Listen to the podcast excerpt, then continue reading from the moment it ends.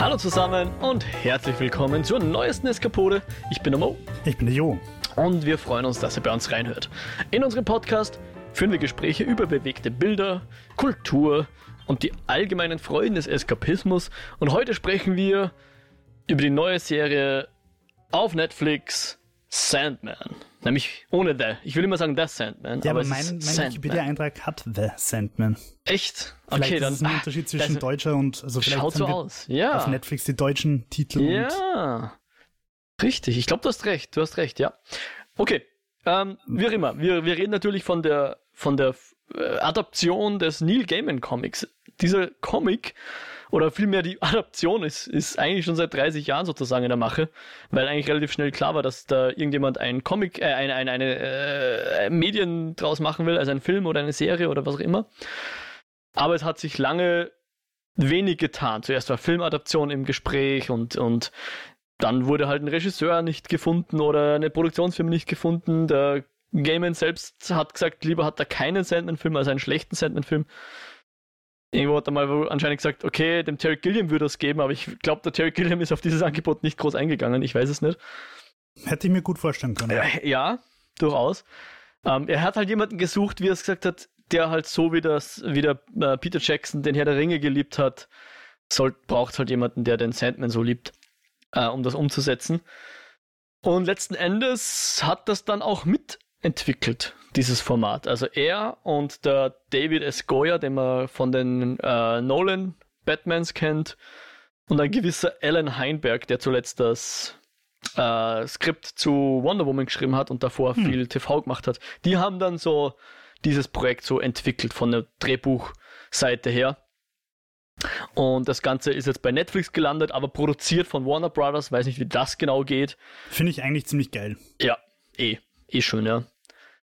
Ich hoffe nur, dass das jetzt nicht ähm, zu Problemen führt für die zweite Season. Weil Warner Brothers ist ja gerade, also die haben ja mittlerweile eine Firma mit Discovery, glaube ich, und HBO und so weiter und verhauen sich gerade ihre eigenen, ja, weiß ich nicht, Möglichkeiten, indem sie Sachen merchen und Sachen äh, abschneiden. Also wie sagt man da? Ja, ja, wieder, wieder Batgirl oder Bat, ja, genau. Batgirl, ja. Also hoffen wir mal, dass der Sandman hier da irgendwie gut rauskommt, weil die erste Season beschäftigt sich mit genau zwei Sammelbänden, muss man sagen. Also mhm. die Sandman sind seit, den, seit 1989, glaube ich, erschienen in, in Comicform und werden dann immer so zu Sammelbänden zusammengefasst, wo dann jeweils, was sind da drin, so zehn Comics circa, glaube ich, oder? Pro Sammelband oder so. nicht circa. abgezählt. Aber Irgendwo sind, im Dreh so. Also es sind ganz schöne Sammelbände. Also ich habe, glaube ich, die ersten fünf dastehen. Oder ich hätte sie dastehen, wenn den ersten nicht die Franzi, die vor zwei Folgen bei uns zu Gast war, hätte. Ähm, aber ja, es sind schöne, dicke Bücher mit schönen Hardcovers. Ähm, kann man sich schon hinstellen. Ja. Und wir, also Netflix hat jetzt quasi die ersten zwei dieser Sammelbänder verfilmt. Äh, wir besprechen heute die ersten fünf Netflix-Episoden. Also das betrifft jetzt die, den Sammelband Präludien und Nocturni oder im Englischen Preludes and Nocturnes. Ähm, wobei, muss man sagen, die sechste Episode eigentlich auch noch dazu gehört. Die habe ich jetzt noch gar nicht gesehen, weil man gesagt, weil, weil ich persönlich gesagt habe, okay, wir reden heute über die ersten fünf. Ich schaue mir die sechste jetzt gar nicht an. Äh, Jo, der die Geschichte eh schon kennt, hat dann auch die sechste noch geschaut, die dazu gehört. Aber die besprechen wir heute erstmal nicht, weil die ersten fünf eigentlich, finde ich, ganz schön eine, eine Geschichte bilden. Ja. ja, es ist ein schöner Arc. Irgendwie. Genau, genau. Um, ähm, kurz zur sechsten. Sie ist tatsächlich, also ich weiß jetzt nicht, inwiefern die sechste Folge noch dann auf die weiteren Folgen eingeht und so weiter. Aber sie fängt wirklich einen neuen Handlungsstrang an. Also es bleiben natürlich auch von den ersten fünf ein paar Sachen offen. Aber die Folge 6 können wir jetzt wirklich mal aussparen, weil es einfach different story ist. Ja. Ich glaube, man kann das auch daran ganz gut ablesen, dass tatsächlich ähm, die ersten fünf, mit Ausnahme des Piloten, vom selben Regisseur auch inszeniert wurden. Also der Pilot wurde noch äh, von einem anderen Regisseur inszeniert, aber dann Folgen zwei bis fünf war alles der, derselbe Regisseur. Deswegen, ich glaube, die haben das auch so gesehen, dass das mehr oder weniger ein ein Handlungsstrang ist sozusagen. Also die Regisseure waren der Jamie Giles für 2 bis 5 und der Mike Barker, der dann die erste Folge inszeniert hat, die auch von Neil Gaiman mitgeschrieben wurde. Die anderen haben dann andere andere Writer als zumindest gelistet. Weiß ich nicht, wie viel er dann da noch Einfluss genommen hat. Wahrscheinlich schon auch. Und um, genau. Zu Neil Gaiman, ich habe tatsächlich von der Serie erfahren, weil er das immer wieder einfach auch auf, auf Social Media kundgetan hat, dass das in der Mache ist. Mhm. Und er hat auch zumindest gepostet, dass es ihm soweit ziemlich taugt. Mhm. Also er ist zufrieden. Kann natürlich auch sein, dass er einfach Knebelverträge mit Warner Bros. hat, die, keine Ahnung, seinen Hund opfern, wenn er was anderes sagt. Aber muss ja nicht sein. Also Stephen King zum Beispiel hat ja auch oft genug gesagt, dass er irgendwas scheiße findet. Ja. Ähm, aber ja, also Neil Gaiman behauptet zumindest, dass es ihm gefällt und ich verstehe auch warum, weil ich glaube, dass es schon den, dem Vibe und der Seele des Comics entspricht. Oder ja? nicht des Comics, sondern der Geschichte. Okay. Ähm, wo das Comic meiner Meinung nach schon stark different ist, ist beim Artstyle. Also der Artstyle ist halt meiner Meinung nach wirklich sehr eigenwillig beim Comic. Habe ich eh auch schon vorgeteasert in der letzten Folge. Ähm, also da hat sich das Comic einfach noch mehr abgehoben von, von üblichen Superheldenzeug. Ähm, und ich finde, die Serie ist vom Artstyle her sehr schön gemacht und sehr konsequent, durchgehend. Aber jetzt nichts, was nicht auch irgendwie ein Fantastic Beast oder irgendwas sein könnte. Also es ist halt Warner Bros. CGI. Wobei ich sagen muss, du vergleichst jetzt einen Millionen-Dollar-Film mit einer Millionen-Dollar-Serie. Also ja, spricht nicht für den Film.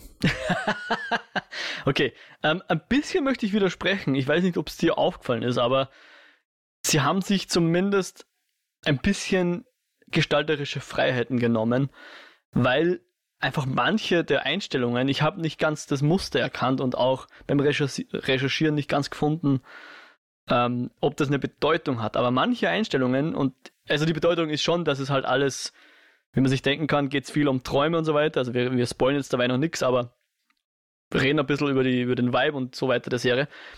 Ähm, dass das halt was Traumhaftes hat, weil nämlich manche ähm, Szenen zumindest so ein bisschen gestaucht wirken. Ist dir das aufgefallen? Nein, überhaupt nicht. Ja, minimal. Also ich, ich bin da, glaube ich, ein bisschen empfindlicher als, als, als die meisten, glaube ich. Also wenn jetzt, klar, wenn man jetzt eine 4 zu 3 Serie in 16 zu 9 gestaucht anschaut oder andersrum, eine 16 zu 9 in 4 zu 3, wie auch immer, äh, also sprich alles etwas schmäler ausschaut oder alles etwas breit ge gestreckt ausschaut, mir fällt es aber sofort auf. Ähm, und auch hier fiel es mir manchmal auf, nicht immer, manchmal. Und dann habe ich halt recherchiert, ist das jetzt, weil meine Netflix-Settings falsch sind oder mein Fernseher falsch eingestellt ist oder sonst irgendwas. Nein, tatsächlich. Ich wollte sagen, du hättest einfach das Handy drehen müssen. ich habe es ja nicht am Handy geschaut, Jo. ähm, wir sind ja hier nicht bei, bei Quibi, oder wie hieß das? Dieses kurzlebige Services, was aber Billionen Dollar verschlungen hat.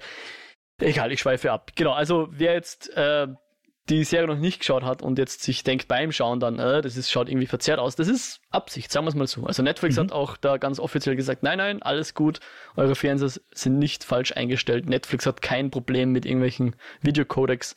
Das ist so Absicht, ja. Okay, also Soll, gibt es doch einen ARZI-Effekt. Genau, es gibt ein bisschen einen ARZI-Effekt. Und man muss schon auch sagen, so das ganze Production Design und die CG, die schaut schon gut aus. Das ist schon, kann Absolut. sich schon mit, mit den meisten Hollywood-Filmen messen, ja. Also ich, ich habe mir irgendwie gedacht, es ist schon geil, dass wir jetzt in einer Zeit leben, wo einfach Fernsehserien ein CGI-Niveau haben, ja. wie es halt auch der große 250 Millionen Dollar Blockbuster ja. hat. Das, das vergisst man gerne, aber es ist tatsächlich Weil, ziemlich cool. Denkst, ja. Die erste Staffel Game of Thrones zum Beispiel, da waren die CGI halt echt noch kacke. Also ja. wenn da irgendwie diese Soldaten über die Felder marschiert sind, es hat halt ein bisschen ausgeschaut wie aus Rome Total War. Und mittlerweile ist das halt richtig fantastisch alles. Mhm. Ja. Und ja. Genau. Äh, was ich gleich vorweg sagen will bei den CGI, es ist, na, es ist kein minimaler Spoiler, aber es, es gibt da einen Effekt, den ich einfach so geil gefunden habe, der so geil ausgeschaut hat, weil er auch so anders ausgeschaut hat als alle anderen Effekte mit ähnlicher Handlung. Mhm. Ähm, ich sage nur Beschwörung. Okay, wir müssen dann über der Handl bei der Handlung nochmal drüber reden. Sagst mir dann nochmal, was du, was du genau ja, meinst, weil es ist, ich, ich kann es jetzt nicht auf eins runterbrechen, auf, auf, auf ein bestimmtes, was du jetzt meinst. Aber ja. Ähm, da kommen wir auf die Handlung gehen wir dann eh noch ein bisschen ein. Äh, wie fandst du die Besetzung unserer Hauptfigur, dem Sandmann, dem äh, Dream, aka Morpheus oder wie ich ihn in meinen Notizen immer nenne, Sandy? also ähm, Tom Storage spielt, Storage spielt den.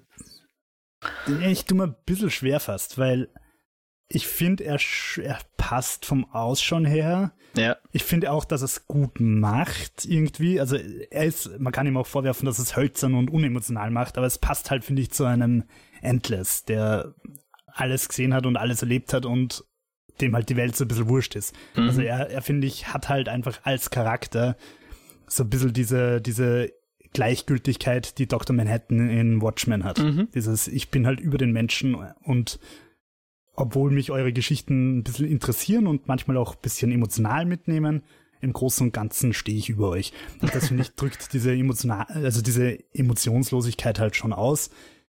Gleichzeitig muss man auch dazu sagen, dass diese Figur aber halt genauso gut von, weiß ich nicht, äh, Alice Cooper gespielt werden hätte können. Also so rein von den Comiczeichnungen her. Mhm. Okay ähm, hätte es jetzt nicht so ein junger Twilight-Dude sein müssen, sondern. Ich, ich wollte gerade sagen, ich finde halt, dass er relativ alterlos ausschaut. Also er, er könnte irgendwie 40 sein oder eben Anfang 20 irgendwie so. Das fand ich irgendwie ganz cool. Und ich mag seine Stimme voll gern. Also ich habe es im Englischen geschaut. Ich weiß nicht, wie es mhm. im Deutschen war. Ähm, und fand ihn deswegen sehr gelungen, weil und, und, und das, was du beschrieben hast, so mit dieser Distanziertheit, nennen wir es mal so, oder, oder diesen, diesen losgelöst von irgendwelchen menschlichen Emotionen hier und so, hat für mich funktioniert. Das Einzige, was irgendwie nicht funktioniert hat, aber ich glaube, das war auch so ein bisschen das, keine Ahnung, vielleicht ist das sogar Absicht, ist, nein, es kann nicht Absicht sein, aber ich fand einfach, seine Haare sahen nach Cosplay aus. Alles andere fand ich super, aber seine Haare sahen nach Cosplay aus. Ich finde sie schauen nach Early 2000s finnischer Emo-Band aus. Ja, von mir raus. Macht es auch nicht besser. Das ist halt so, wie, wie, wie wenn du, keine Ahnung, einen Son Goku nimmst und versuchst, dem seine Haare realistisch wirken zu lassen. Das ja. geht einfach nicht. Ja, ja verstehe ich, verstehe ich. Ja.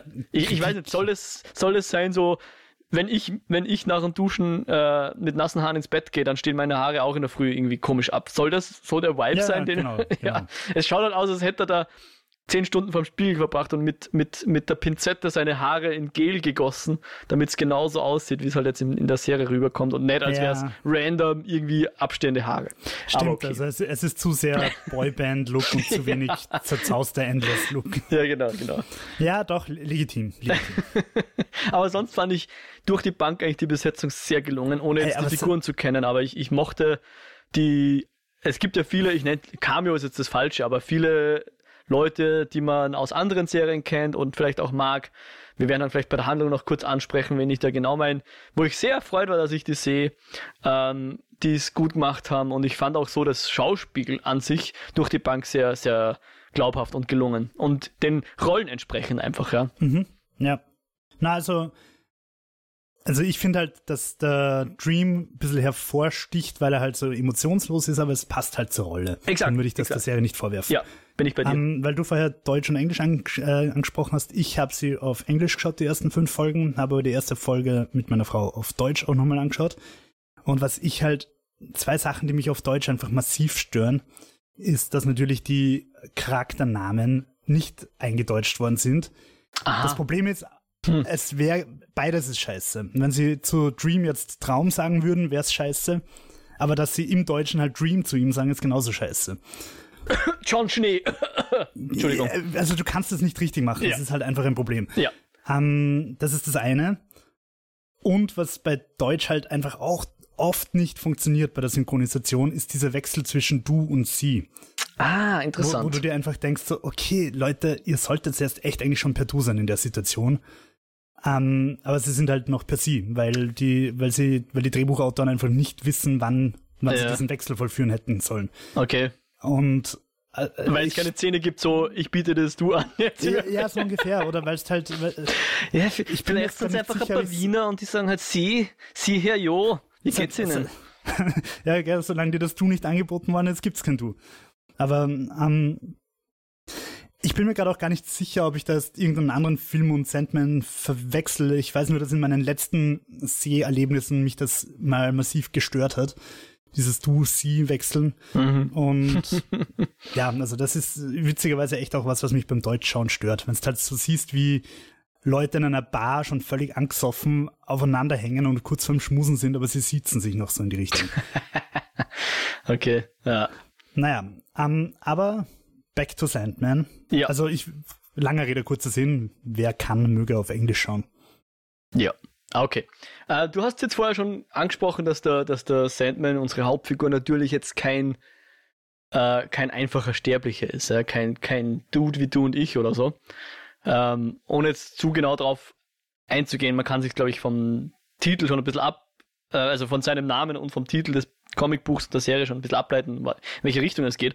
Aber man musste, man kann dazu auch sagen, dass sich in einem Punkt die Serie ganz eindeutig von Comic unterscheidet, soweit ich das in meiner Recherche gefunden habe, nämlich dass die Serie tatsächlich keine Verweise auf das DC-Comic-Universum enthält. Hingegen der Comic sehr wohl schon. Also, wir kommen dann zu Charakteren, wo das eindeutig so ist, aber mir wäre in der Serie jetzt kaum aufgefallen, dass hier irgendwo auf Konzepte aus dem DC-Universum.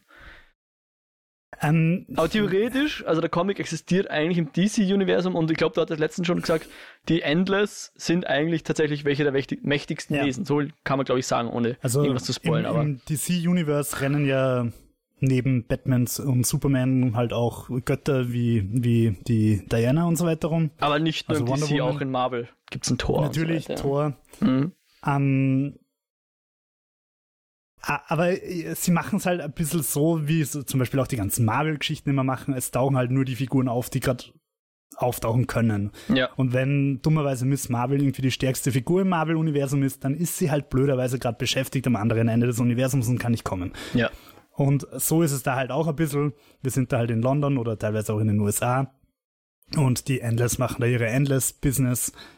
Und dass halt zwei Städte weiter theoretisch gerade Superman gegen Lex Luthor kämpft. Possible, nobody cares. Und also sie, sie sind irgendwo in der Welt. Ich nehme mal an, das hat auch weniger mit Neil Gaiman zu tun, sondern mehr mit DC und dem Franchise-System einfach. Ja. Ähm, weil, soweit ich weiß, hat ja Neil Gaiman Sandman auch nur interpretiert. Also er hat quasi die Figur von DC übernommen und rebootet. Ah, okay. Und ja, aber so wie es er ansetzt, kommen kaum andere DC-Figuren vor. Ich sag kaum, wir werden dann später noch drauf eingehen. Ja, bin ich gespannt, ja. Ähm, ja, aber rein theoretisch sind die Endless die mächtigsten Figuren im DC-Universe. Das sind sogar die mächtigsten. Okay. Ja, ja, also sie stehen über den Göttern, so wie halt zum Beispiel in der griechischen Mythologie auch die Schicksalsgöttinnen immer über den allen anderen stehen. Mhm. Mhm. Also die Endless sind halt äh, weit, weit über denen und darum finde ich es zum Beispiel auch recht spannend, dass sich Lucifer traut, sich mit ihnen anzulegen. Mhm. Mhm. Ja, dann, dann würde ich sagen, ähm, können wir ja langsam in die Handlung eintauchen, oder? Ja, klar. Und ich würde jetzt einfach mal empfehlen, am besten die ersten fünf Folgen anschauen. Die sind eh alle jetzt verfügbar auf Netflix. Wir werden auch zur sechsten jetzt nicht wirklich was sagen. Also erstens, ich weiß nichts und Jo wird sich, glaube ich, zurückhalten, oder? Außer, Zumindest dass nichts Spoilerisches. Charakter vorkommt. Okay. Ähm, und wir tauchen jetzt ein und wir würden es jetzt einfach, ich meine, das, also ab jetzt, Spoiler, nochmal die explizite Warnung. Und ich fand an der Serie auch sehr cool, dass das Erzähltempo, gerade in so, im Vergleich zu Serien, die wir sonst so besprochen haben, extrem gemäßigt ist. Nicht, dass es fad ist, bei Gott nicht. Ich fand es nie fad und langweilig, aber anhand meiner Notes, die waren einfach, die sind viel schlanker ausgefallen als sonst. Ja, ich muss sagen, mir war das Tempo, ich wollte es eh auch ansprechen, teilweise schon zu langsam. Okay. Ähm, mir fällt jetzt leider halt nur gerade spontan die sechste Folge ein, Hm. wo ich schwören hätte können, dass sie in drei Minuten aus ist. Dann habe ich auf Pause gedrückt und es waren gerade erst 15 Minuten vergangen oder so. Und also, obwohl sie wirklich mir gefällt, aber es ist halt schon eher langsam erzählt, sagen wir es mal so. Definitiv, ja. Okay. Passt Ja. auch. Also ich finde, ich finde, ich finde generell, dass die, dass die Autoren ja auch wirklich äh, das Recht haben, das so zu erzählen, wie sie es erzählen wollen. Und ich finde es schade, dass es oft einfach da so auf Sehgewohnheiten geht und man sagt, okay, es muss aber in 90 Minuten jetzt drei Action-Szenen haben und zwei Höhepunkte und eine Sexszene und ein Happy End, damit das Publikum glücklich ist. Also ich finde es eh immer gut, wenn das ein bisschen durchbrochen wird. Aber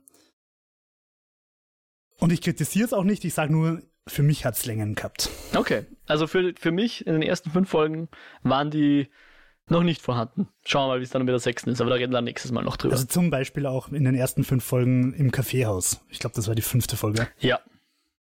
Okay. Hat sich für mich auch teilweise, war eine coole Folge. Von den ersten fünf finde ich eigentlich die beste, aber hat sich für mich schon auch immer wieder so ein bisschen gezogen. Okay. Na gut. Also, die, die ganze Serie ist eingeteilt in Chapters, in Kapitel, und soweit ich das sehe, sind die Folgentitel oder die Kapiteltitel dann ziemlich angelehnt an, an diverse Ausgaben des Comics. Also es, es gibt nicht für jedes Comic ein Kapitel, aber sie orientieren sich an einigen der Comics oder sind zumindest Abwandlungen des Titels des Comics, was ich so gesehen habe. Aber es ist ja auch wurscht. Jedenfalls, wir fangen an mit, mit dem äh, Schlaf der Gerechten. Sleep of the Just ist das erste Kapitel und wir befinden uns 1916. Ich glaube, das ist auch im Comic so, nur dass natürlich dann wenn wir dann in die, in die heut, heutige Zeit springen werden, der Sprung noch ein größerer ist, nämlich um 30 Jahre größer. Also wir springen mhm. dann 106 Jahre nach vorn und nicht, was sind's, drei, äh, was waren's, 93 Jahre oder so? Na, 83 Jahre, 83. Ja, ja. Ah, niemand braucht gern, sie, niemand kann sie. Ich würde gerne noch vor, vorab sagen, dass ich halt den ersten Band kenne. 73 aber Jahre es ist aber ein Zeitl her. Ja. Und also ich traue mich jetzt nicht, die Hand ins Feuer zu legen für die Sachen, die ich jetzt aus dem Comic sage, aber ich würde halt dazu sagen, wenn ich glaube, da gewisse Assoziationen zum Comic zu hm. haben. Ja. Genau. Und wir haben hier, wir, wir fangen an mit, mit, mit einem Charles Dance Charakter hier. Fand ich auch schon mal eine schöne erste Überraschung. Auch wenn er dann nicht so lange dabei ist, aber hier ein, ein Charles Dance, ein, ein alter Herr, der in einem Schloss wohnt, irgendwo in England oder so, und der hat wohl seine Söhne verloren und möchte jetzt deswegen eigentlich den Tod. Nein, einen Sohn. Einen Sohn. Einen Sohn oh, sorry, habe ich, hab ich mich verhört. Äh, und möchte deswegen eigentlich den Tod zu sich holen, um quasi dieses, das wieder gerade zu rücken. Er möchte seinen Sohn wieder haben. Und ähm, ver verwendet er irgendeine okkulte Magie, aber statt dass er den Tod einfängt, fängt er eben unsere Hauptfigur ein, den besagten Dream der eigentlich gerade dabei ist, dass er einen Albtraum zurück in, in, ins Reich der Träume holt, der ihm irgendwie abhanden gekommen ist, der sogenannte Corinthian, der Korinther. Den möchte eigentlich der Dream gerade konfrontieren und, und zurückholen und wird aber sozusagen abberufen von dem Bannfluch von Charles Dance. Ja. Wie hast denn du das eigentlich verstanden? Ich habe es nämlich so verstanden, dass er ihn wirklich nicht nur zurückholt, sondern richtig auflösen will. Also er will seine Energie richtig zurückholen mit, seinem, mit dem Rubin, mit dem, also kann man auch gleich dazu sagen. Genau. Dream hat drei sehr wichtige Gegenstände, nämlich einen Creepy Helm, einen roten Rubin und einen Beutel voll Sand. Genau. Was sehr klischeehaft ist für den Sandmann, finde ich, aber okay. ja, es hat ja jeder gefragt, wo ist denn der Sand? Genau, stimmt. Ja. Naja, auf jeden Fall, er versucht da gerade den Korinther in den Rubin zurückzuholen. Also, also meiner Meinung nach. Ich, ich hätte so gesehen, dass er ihn wirklich auflösen will, weil man sieht ja später, dass ihn nur zurückbringen nicht wirklich was bringt. Genau, ja. Jetzt, mit dem Wissen, das ich jetzt habe, würde ich dir wahrscheinlich zustimmen. Zum Zeitpunkt, wo, der, wo ich die Szene gesehen habe, habe ich auch null Ahnung gehabt von dem, was hier abgeht.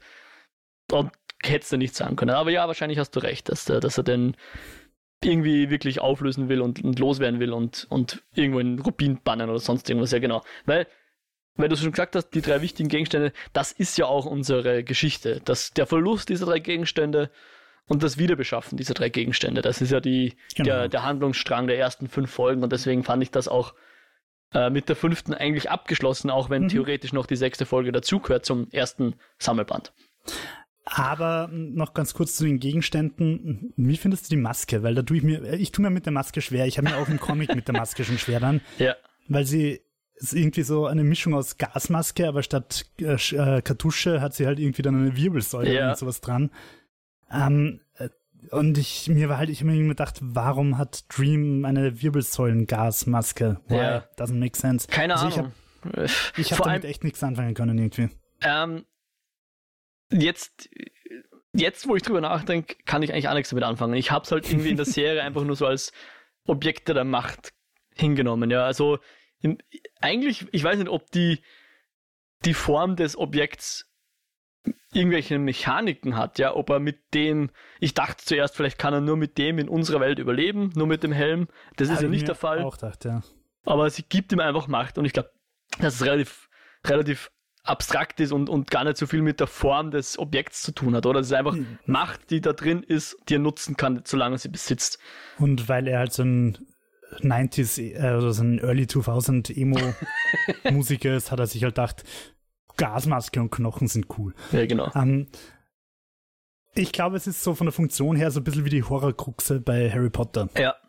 Also Ja. es sind halt einfach Teile von ihm und wenn, wenn ihm die fehlen, fehlen ihm halt äh, Teile seiner Kraft und Ja. seiner Macht. Genau. Genau, es hätte genauso gut eine, eine, eine schöne Badehose sein können oder so. Voll. Ja. Was auch cool gewesen wäre, so eine Herzchenbadehose oder so. Ja. Und sein, sein Kapperl mit einem Ventilator, aber das Oh, sage ich vielleicht geil, nur, weil ja, mir einfach gerade ja. scheiß heiß ist. Ja, jedenfalls, ähm, der, der Charles Dance äh, band den Sandman mitsamt seiner drei Artefakte in irgendeinen komischen satanischen Bannkreis oder so. Ich glaube, Ja. sind Satanen? Ich weiß nicht. Na, Egal. An Order of the Ancient Myths oder so. Okay, ja. Ja. Aber dazu vielleicht noch ganz kurz, damals, rund um 1900, waren solche Orders ja wirklich gang und gäbe. Also jeder, der irgendwie was auf Gehört zum sich... guten Ton. Ja, irgendwie Rosenkreuzer und, und, und weiß ich nicht, ich glaube auch, dass aus der Zeit äh, der Alistair Crowley und so weiter ist auch irgendwie um den Dreh. Also so ein bisschen die noble Gesellschaft hat sich halt so, wahrscheinlich aus Mangel an, an, keine Ahnung, Netflix, haben sie sich halt zu Okkult und Chill getroffen und irgendwie ja, Karten gelegt und Sachen beschworen und so weiter. Und äh, Wissenschaft war damals ja auch noch sehr viel legerer als heute. Also, das ist halt auch, naja, es war halt so, Ja, ja. ich glaube, dass die Eisriesen den Großglockner aufgehäuft haben. Steht in und, einem Buch. Ja, und dann schreibe ich da drei Bände dazu und wenn ich Glück habe und die Wissenschaft sich weiterentwickelt, stimmt's. Und viele, von- bei vielen hat es halt nicht gestimmt und sie sind widerlegt worden. Aber also das war halt einfach noch eine Zeit, wo Mysterien mehr Platz gehabt haben als jetzt, sag ich mal. Ja. Und äh, ja, ich glaube nicht, dass es Satanisten sind, sondern halt einfach so okkulte Schwurbler. Und da möchte ich jetzt einfach sagen, das habe ich vorher gemeint, dieser Effekt finde ich ist so geil, wie sie ihn beschwören, Mhm. weil, weil irgendwie diese, es schaut irgendwie so aus wie eine Implu-Explosion aus Ja. Farben, die aber, es schaut irgendwie aus, als wäre das Materie, die nicht auf unserer Welt ist. Mhm. Und es wirkt irgendwie plastisch und gleichzeitig auch nicht. Also ich weiß nicht, ich habe den Effekt saugeil gefunden, weil normalerweise, wenn irgendwer beschworen wird, im, im schlimmsten Fall hast halt wie bei Charmed so ein Licht und dann steht wer da. Und heutzutage wird es halt auch noch meistens irgendwie mit Portalen und Lichtstrahlen gemacht. Und dieser Effekt ist einfach so anders als, Ja. als keine Ahnung, Doctor Strange schlichter. Ja, Wie schaut schon gut aus, ja. Schaut schon gut aus. Genau, und nachdem er dann jetzt mehr oder weniger so noch bewusstlos hat, ähm, wird er dann, glaube ich, von Corinthian besucht oder so irgendwie. Oder jedenfalls kriegen wir da so eine kleine Exposition über eben die Endless und das ist der Dream und wie man den einsperrt und bitte nicht schlafen in seiner Anwesenheit, weil sonst be besucht er dich in deinen Träumen und bringt dich dazu, dass du ihn befreist und so weiter. Und der, der Dream wird dann in so eine Glaskugel eingesperrt. Wo ich mich halt auch gefragt habe, wie man das macht, aber Ja, Also, vor allem ich, so ich habe schnell, in meinem? Leben einfach zu selten Menschen Glaskugeln eingeschweißt. Ich habe mich einfach wirklich gefragt, logistisch, wie bringe ich wen dazu, dass er dann in seiner Kugel drin ist, ohne dass er aufwacht. Ja. Aber so ist das. Und äh, da wird er dann auch lange drin bleiben. Ähm, aber wir sehen dann, wir sehen dann, wir kennen, le- lernen dann noch die Ethel kennen, die so ein bisschen zuerst so ein sich so ein bisschen anbietet an den Charles Dance, oder? So, so irgendwie so äh, sich einschleichen will eigentlich in, in das gute Haus. Kann man das so ja, sagen? aber, ja, schon. Also ich würde sagen, Gold Digger halt, oder irgendwie so, ne? Ja, Magic Diggerin. Magic Diggerin, ja. genau, die will halt da auch ran und äh, wird dann auch tatsächlich schwanger vom, vom Charles Dance. Äh, Roderick heißt er, glaube ich, gell? Ich bin mir nicht sicher, ob nicht sein Sohn der Roderick war, aber ich weiß es gerade nicht. Okay, und äh, es führt jedenfalls dazu, dass der, der, das Traum selbst jetzt weggesperrt ist für 106 Jahre und dass das auch zu einer Schlafkrankheit führt in, in England oder auf der Welt sogar. Aber nichtsdestotrotz bleibt er dort eingesperrt und, und äh, der Charles Dance hat irgendwie immer Wachen da, die nie schlafen und äh, sehr viel logistischer Aufwand wird betrieben, damit der, Ja. der, der Tod hier eingesperrt ist. Und ich glaube letzten Endes, weil er sich einfach anscheißt, oder wenn er den jetzt freilässt, dann wird sich der rächen. Das ist, glaube ich, so ja, die. soweit ich es verstanden habe, hofft er schon, dass er ihn irgendwie dazu bringt, halt was von ihm zu kriegen. Entweder Reichtum, Macht und Unsterblichkeit, was auch. Er sagt einfach, hey, du bist ein Endless, gib Ja. mir irgendwas Geiles. Ich will geiler sein als der Rest der Menschheit, gib mir irgendwas. Nur Dream denkt sich halt, Alter, ich bin endless, ich lebe viel länger als die Dinosaurier, du Trottel. mir ist völlig wurscht, ob du mich erst 150 Jahre einsperrst oder nicht. Ja. Das Einzige, was ich verpasse, minimaler Spoiler, ist ein Bier in einem Pub.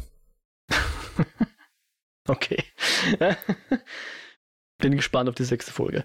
Ähm, ja, und auch die, diese ganze okkulte Ding wird auch auf den, den Sohn vom, vom Roderick oder von der, von der Ethel übergeben, der, der dann auch den äh, Sandman bewachen wird. Und die, die Ethel haut aber ab mit den drei Artefakten.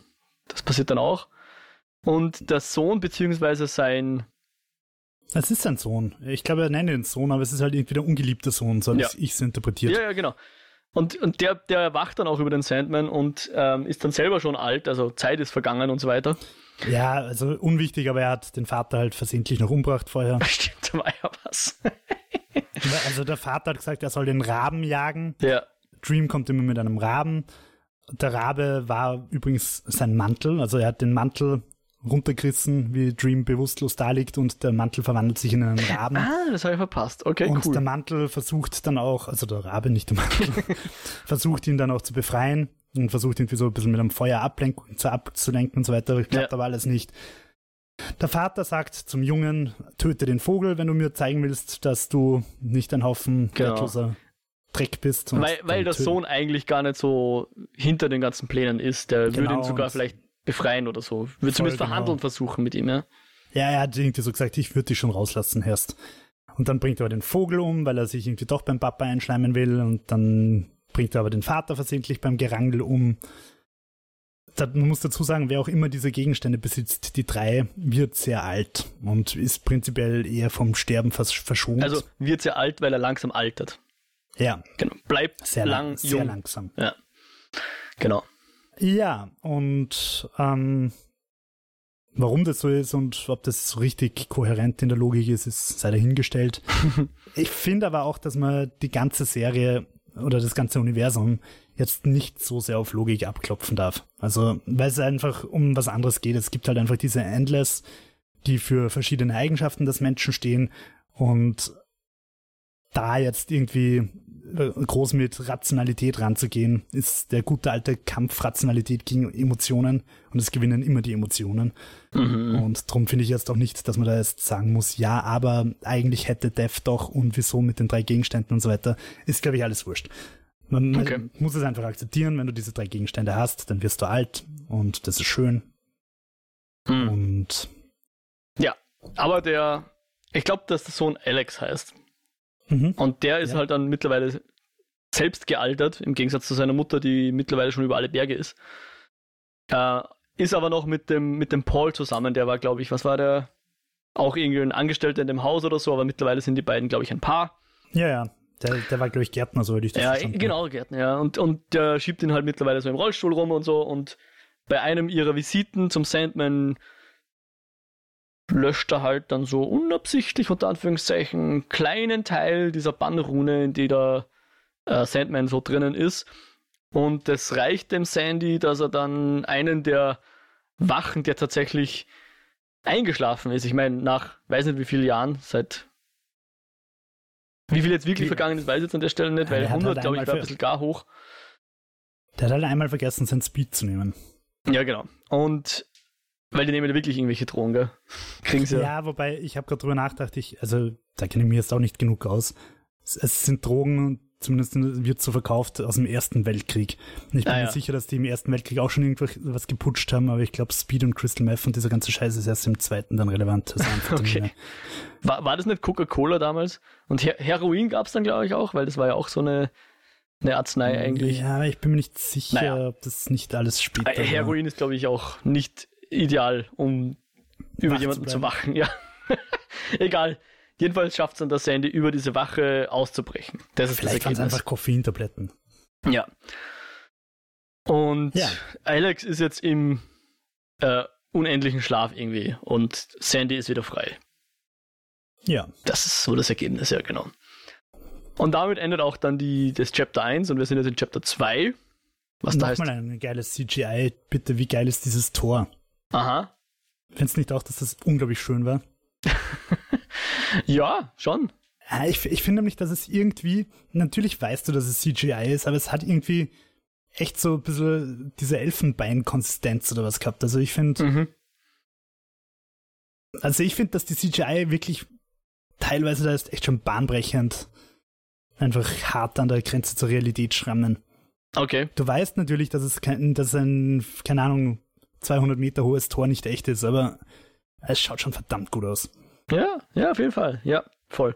Aber es ist so ungefähr das Einzige, was noch verdammt gut ausschaut, weil seine ganze, seine ganze Anlage ist irgendwie so, nicht in Schutt und Asche, aber sehr heruntergekommen, weil er halt jetzt 100 Jahre nicht da war und da hat niemand also das, seine das Macht war halt auch nicht da und deswegen zerfällt sein Reich so ein bisschen, oder? Ja, aber das, das habe ich halt gemeint vorher mit, dass man das Ganze nicht so sehr hinterfragen soll, weil ich mir irgendwie denke, ein Wesen, das einfach endlos ist, für das sind 100 Jahre halt ein Schnipsen. Das stimmt, ja. Und wenn er einmal blinzelt und sein ganzes Reich zerfällt, zumal das einfach fette Bauwerke sind, die bei uns in der Realität wahrscheinlich länger stehen würden als die meisten anderen. Ja, also wie gesagt, solche Sachen würde ich das einfach gar nicht so sehr hinterfragen. Er hat seine Macht ja, verloren. Es ist metaphorisch einfach, ja. Genau. Und ja. Und vor allem, er kommt halt rein und just wie er da reinkommt, fällt halt noch dieses eine Drum vom Dach so runter. Ja. Ja, alles sehr dramatisch. Ähm, und er, jedenfalls sein, sein Schritt Nummer eins oder sein Ziel Nummer eins ist jetzt, er braucht wieder seine Macht. Also er braucht Macht. Es ist so wie you, you need money to make money. Braucht er halt Macht, um die Macht zu bekommen. Und deswegen ja. besucht er jetzt ein Bruderpaar, wo wir dann später erfahren, dass es tatsächlich Kain und Abel sind. Und ihr, ihren süßen, äh, ihren süßen Drachen, den, den Gregory, genau, den Gargoyle, nicht Drache, Gargoyle, richtig, den Gregory, der sozusagen auch Macht enthält, weil der aus, aus Dreams Reich kommt und alles, was aus Dreams Reich kommt, hat irgendwie seine Macht irgendwie in sich und die holt er sich halt jetzt zurück. Also er fragt vielmehr den Gregory, hey, willst du dich nicht opfern? Und der Gregory macht es tatsächlich. Gut geil. Gut geil, ja. Wie findest du Kain und Abel? Sehr interessant. Also das ist so eine ganz weirde Dynamik, die die beiden haben. Ich finde das so großartig. Aber sie sind, es ist, es ist cool, also sehr interessant das Ganze, ja. Äh, ich finde, sie sind irgendwie so ein bisschen das Äquivalent zu diesen äh, beiden dicken Jungs aus Alice in Wonderland.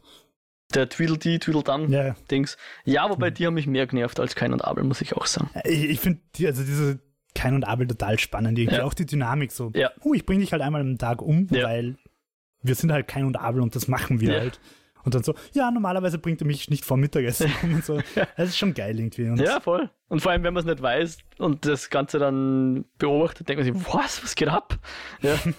Bis es dann langsam erfährt, was da, was da wirklich los ist. Genau, aber mit dieser Macht kann jetzt der Morpheus ähm, die, die Fates, wie heißen die auf Deutsch? Schicksalsgöttinnen oder so?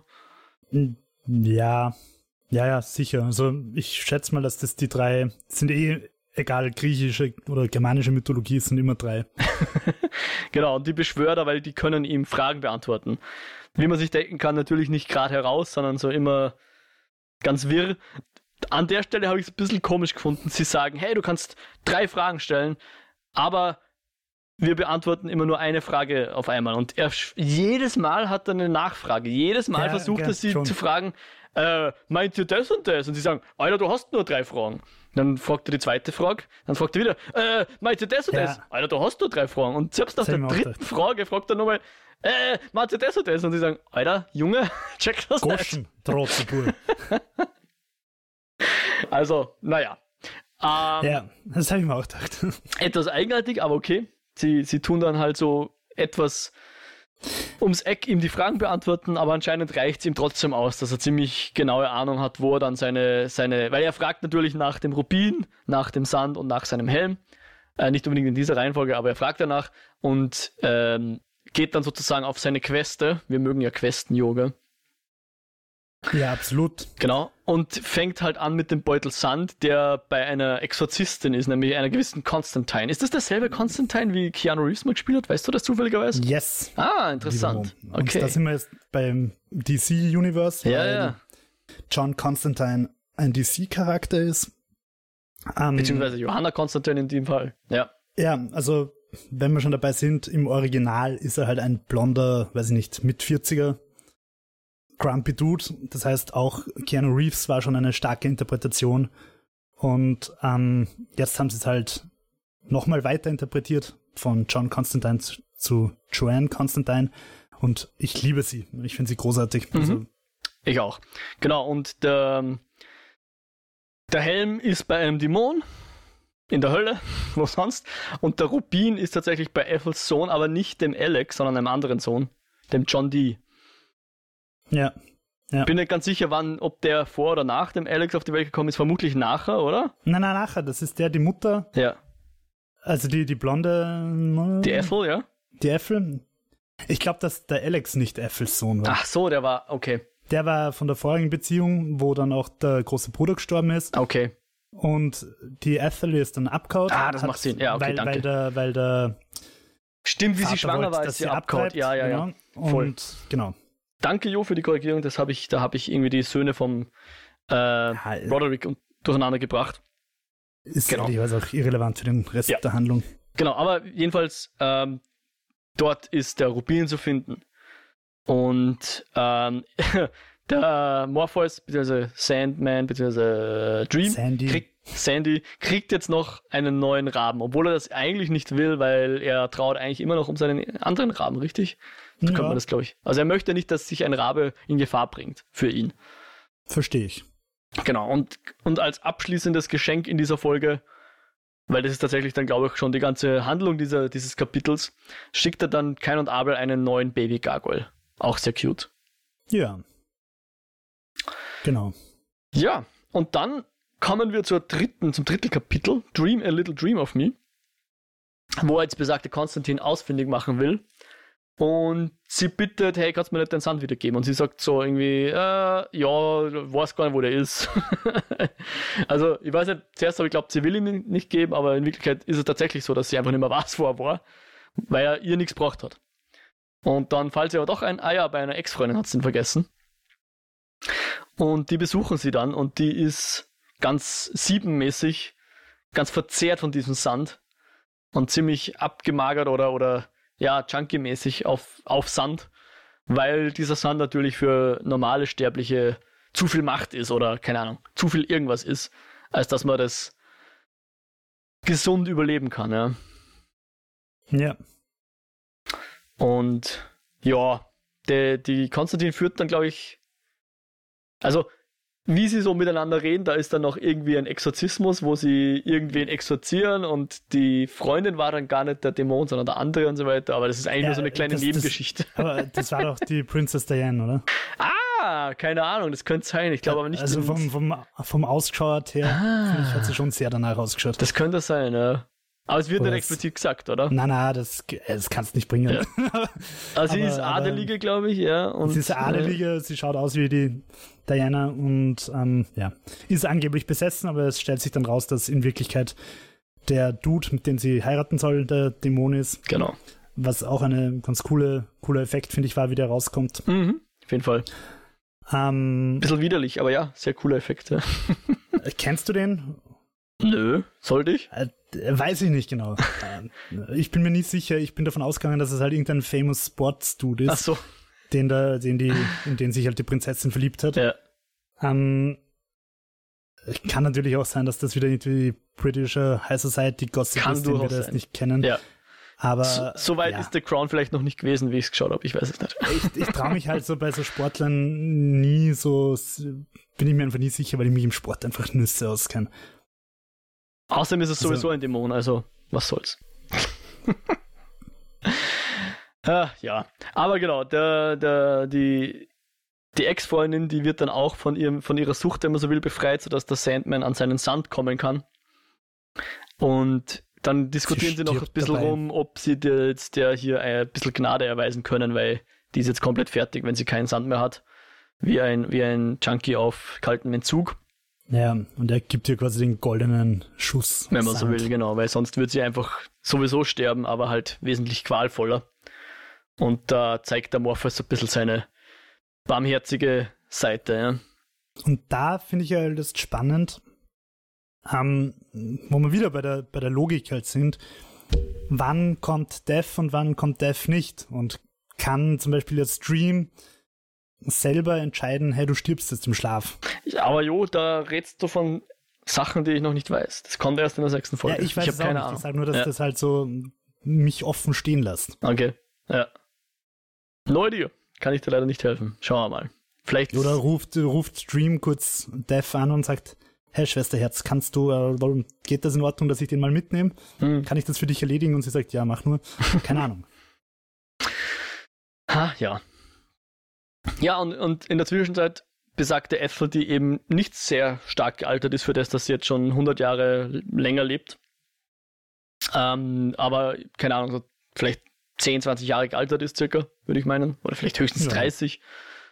Ähm, die besucht ihren Sohn. Und das ist jetzt der Punkt, wo ich der Meinung bin, dass es tatsächlich sich von DC losgelöst hat, die ganze Serie, weil eigentlich dieser Sohn, dem, der uns hier gezeigt wird, der John Dee, eigentlich in Arkham Asylum sitzt. Aber hier ist kein Wort von Arkham Asylum. Da wäre es ein leichtes gewesen, dass irgendwo ein Schild ist, Arkham Asylum.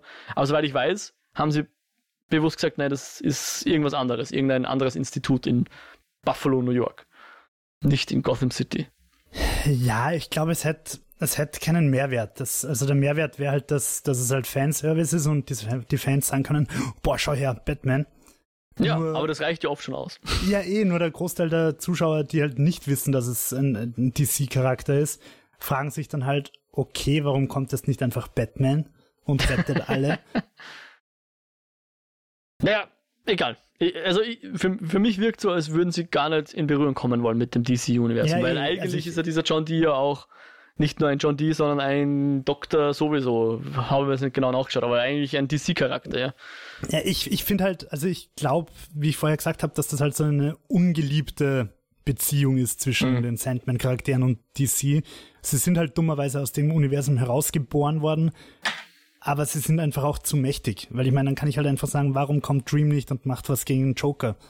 Mhm. Warum kommt Dream nicht und, und keine Ahnung, verhindert, dass das Gut, Riddler aber warum, im warum macht nicht Superman was gegen Joker? Warum, ja, gut, warum, warum kann nicht. Also, ja, es, sie sind einfach zu mächtig und, und Ja. wenn ich, wenn ich halt auch den Tod als Personifikation reinhol, dann kann ich halt sagen, okay, dann ist halt irgendwer gestorben. Hüstel, sagen wir halt mal, stirbt irgendwo Batman, scheißegal, beschwören halt Tod wieder und zwingen ihn, dass er Batman wiederbelebt. Also, Okay. es, die sind einfach Also du glaubst, mächtig. strategische leben- Entscheidung, die Ja. hier gar nicht ein Crossover zu machen. Ja, Okay. Beziehungsweise, ich glaube, das ist jetzt wieder Folge 7 sogar schon, steht dann halt im Hintergrund irgendwo eine Batman-Spielzeugfigur. Okay. Ja, ich habe das Gefühl, es spielt eher in unserer Welt als in der Gotham City Welt. Ja, Sagen wir es mal so. Ja. Gut. Ähm, jedenfalls besucht sie ihren Sohn, der eben dort eingesperrt ist. Aber es wirkt mehr so wie eine, wie eine, weiß ich nicht, Nervenheilanstalt oder vielleicht sogar ein Untersuchungskrankenhaus. Aber so genau weiß man es, glaube ich, nicht, was, was mit dem John eigentlich abgeht, oder? na, ich, mir ist es auch ehrlicherweise auch nicht klar, warum er da eingesperrt Ja. war. Also meine Interpretation war halt, er hat offenbar den Rubin gestohlen von der Mami, Ja. ähm, hat damit wahrscheinlich irgendeinen Schaden angerichtet und ist deshalb jetzt in Schutzhaft quasi. Ja. Genau. Aber Ethel ähm, gibt ihm dann ihr Amulett. Dieses Amulett, das hat sie eingetauscht gehabt. Und äh, dieses Amulett ist aber ziemlich mächtig, weil es beschützt den Träger. Und jeden, jede Person, die dem Träger oder der Trägerin was antun will, ähm, deren Angriff richtet sich quasi gegen sie selbst. Also wir sehen dann, sie übergibt das erstens an ihren Sohn und da, daraufhin altert sie sofort und stirbt mehr oder weniger gleich. Aber der John ist halt jetzt ähm, geschützt. Und ähm, als die, die Wache dann auf ihn schießen will, explodiert halt ihr Kopf oder ich weiß nicht mehr genau, was dann explodiert, aber sie stirbt jedenfalls dann die Wache. Und er kann dann einfach rausspazieren aus dieser Anstalt, mehr oder weniger. Ja. Ist halt auch schon wieder So ein, so ein mächtiger Gegenstand. Stell dir vor, der Mhm. Joker kriegt ihn in die Hände. Also Ja. ich glaube, dass einfach dieses Crossover bewusst vermieden wird und zwar einfach zum Schutz der restlichen DC-Charaktere. Ja, eh, kann eh sein, ja. Ich finde das auch okay, weil für mich sind jetzt so, so metaphorische Wesen oder eben, wenn man es Götter nennen will von mir aus oder Halbgötter, wie auch immer, äh, da ist schon noch ein Unterschied zu, zu Superhelden. Also wer jetzt den neuen Tor gesehen hat, da wird das auch so ein bisschen ein Thema, ist jetzt, weiß ich nicht, wie man, wie man damit umgehen will, aber offensichtlich DC oder Warner Brothers oder von mir aus auch der Neil Gaiman haben, haben sich entschlossen, dass sie hier einfach sich gar nicht in die Verlegenheit bringen, dass sie da irgendwie Probleme anrühren, sondern einfach, na, das sind zwei Sachen, die sind vollkommen voneinander getrennt. ja. Mehr oder weniger, ja. Und das beschließt die dritte, das dritte Kapitel. Und wir kommen jetzt zu einem Kapitel, das in der Hölle spielt und auch Hoffnung in der Hölle heißt, beziehungsweise A Hope in Hell, wo jetzt der Morpheus in die Hölle steigt, weil er jetzt noch seinen Helm haben will. Ja? Das ist das nächste, was er sich besorgt. Also er hat jetzt den, den Sand, der Rubin ist jetzt bei dem besagten John Dee und den Helm, den hat damals die F, wenn ich das richtig im Kopf habe, eingetauscht gegen das Schutzamulett, oder? So war das, glaub ich. Ja, Irgendwie so. Und das, der Helm ist jetzt jedenfalls in der Hölle bei einem Dämon. Und der Morpheus steigt darunter ähm, mit Umwegen über seine Ex-Freundin, die irgendwie eingesperrt ist auf Ewigkeiten in der Hölle. Ja, ich glaube mich auch daran zu erinnern, dass diese Geschichte und die Beziehung zwischen den beiden, dass die auch irgendwo thematisiert wird, weil das, die Comics sind ja mehr oder weniger dann so Kurzgeschichten einfach, die Mhm. in sich auch irgendwie abgeschlossen sind. Und ich glaube, da gibt's auch eine, die halt Also irgendwie da in so ein Ancient Tales from the Africa Dreamlands spielt. quasi, oder? Aha, Ja. ja. Wie gesagt, es gibt auch eine, die einfach komplett aus Perspektive der Katzen spielt, wo Dream dann einfach auch Mhm. eine schwarze Katze ist, die zu den anderen Mhm. Katzen kommt. Okay. Ja, aber er redet nur ein paar Sätze mit ihr und zieht dann auch weiter, äh, um eben zu Lucifer Morningstar, äh, sie, um sie zu besuchen. In dem Fall Mhm. gespielt von Gwendolyn Christie, fand ich auch ja, ich sehr wollte cool. sagen, eine, eine alte Podcast-Bekannte. Genau, nach Charles Dance, die zweite Game of Thrones Alumni. Ähm, und fand ich auch ziemlich cool, hat, hat gut in die Rolle gepasst. Soweit ich das beurteilen kann, ohne die Comics gelesen zu haben. Ja, ich finde es ja auch cool, aber mein Favorite Satan ist einfach der aus Constantine mit John, also mit nicht John Wick. Keanu Reeves. Keanu Reeves. Okay. Ah, Ja, und wie, wie das halt so ist in der Hölle, muss man halt dann ein, ein irgendwelche Duelle ausfechten, wenn man jemanden etwas wegnehmen will. Und er fordert so den Dämon zu einem Duell heraus. Und natürlich Ja, darf voll. sich jeder einen Champion nehmen, kennen wir auch aus diversen anderen. Ähm, Tri Trial by Combat. Genau. und in dem Fall macht äh, der Morpheus ist sich selbst sein eigener Champion und der Dämon nimmt einfach mal Lucifer als Champion. Das auch Okay. cool ist, oder? Ja, eh. Und, Lucifer, macht halt mit, ja. Muss mitmachen, weil es halt auch in der Hölle Regeln gibt. Ich meine, Ja. du kannst so ein riesen Höllenreich nicht einfach ohne Regeln. Ja. Also gerade in der Hölle, glaube ich, braucht es ganz strenge Regeln, wer wann wo wie bestraft wird und so weiter, sonst ist es ja nur Anarchie und Chaos. Ja, wirklich, wo kommen wir denn dahin? Ja, ähm, auf jeden aber Fall. genau, dann haben sie ein cooles äh, Battle. Und ähm, ich habe im Comic dieses Battle irre cool gefunden. Ja. Ähm, ich glaube fast, dass es auf Standbildern besser funktioniert als im, in der Serie. Wie hast du es empfunden? Ja, etwas schräg, weil es, es geht halt darum, es ist so ein, ein, ein, also erstmal fand ich es cool, dass es jetzt nicht einfach nur ein, wir schießen uns mit Feuerbällen ab Kampf ist, sondern im Grunde ein, ein Kampf des Einfall, Einfallsreichtums. Also jeder darf sagen, was er gerade ist und die andere Person muss dann was finden, was das trumpft, wenn man so will. Ja, Ja, also im Prinzip äh, Next Level Steinschere Papier. Ja genau, genau. Aber halt freie, freies, Freistil. Freies Freistil. Steinschere Papier. ja, genau. Freistil, Steinschere, Papier. Hashtag. ähm, und da ist halt dann immer die Frage, gut, da kann man halt echt ins Philosophieren geraten, oder? Also, ich, ich weiß nicht, ob es da eine Jury gibt, die dann sagt, ja, nein, Also überleg dir mal, wenn du Scrabble spielst und du musst sagen, okay, ist das ein Wort oder nicht oder wie auch immer. Oder Stadtland Fluss, ist das ein Wort oder sind das mehrere Wörter, die zusammengesetzt ist, weil whatever. Aber hier, ich, ich glaube, das Letzte, was dann gewinnt, ist, glaube ich, die Hoffnung oder so, weil die kannst quasi nicht umbringen oder irgendwie so in dem Dreh. Aber dann ist es ja, ja. eigentlich immer. Dann kannst du das ja merken, ah, aufschreiben, Hoffnung gewinnt immer. ja, wobei ich finde, da verstehe ich halt auch nicht, weil zum Beispiel, ähm, was ist das Bär auf Deutsch? Was? Spare? Despair. Ach so, äh, äh, jetzt hast du mich schnell gefragt. Ähm, das Gegenteil von Hoffnung. Enttäuschung, oder? ja, genau, ja, ja, genau. Ich, ich schaue es parallel nach, äh, aber ja.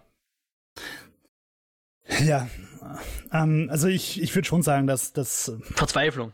Die Verzweiflung, ja. dass, dass ähm, Hoffnung schon auch ähm, geschlagen werden könnte. Aber es geht ja darum, so wie ich das interpretiert habe, darum, dass äh, sie duellieren sich am Anfang immer so einen Schritt voraus. Lucifer fängt an mit Ich bin ein Wolf, wo ich mir denke, äh, echt uncool. Also da jetzt, äh, keine Ahnung, hättest du auch gleich sagen können, ich bin ein cooler japanischer Mech, der Raketen schießen kann. Aber er fängt halt da sehr archaisch als Wolf an. Und Dream sagt, ich bin ein äh, Jäger auf einem Pferd, der den Wolf ersticht.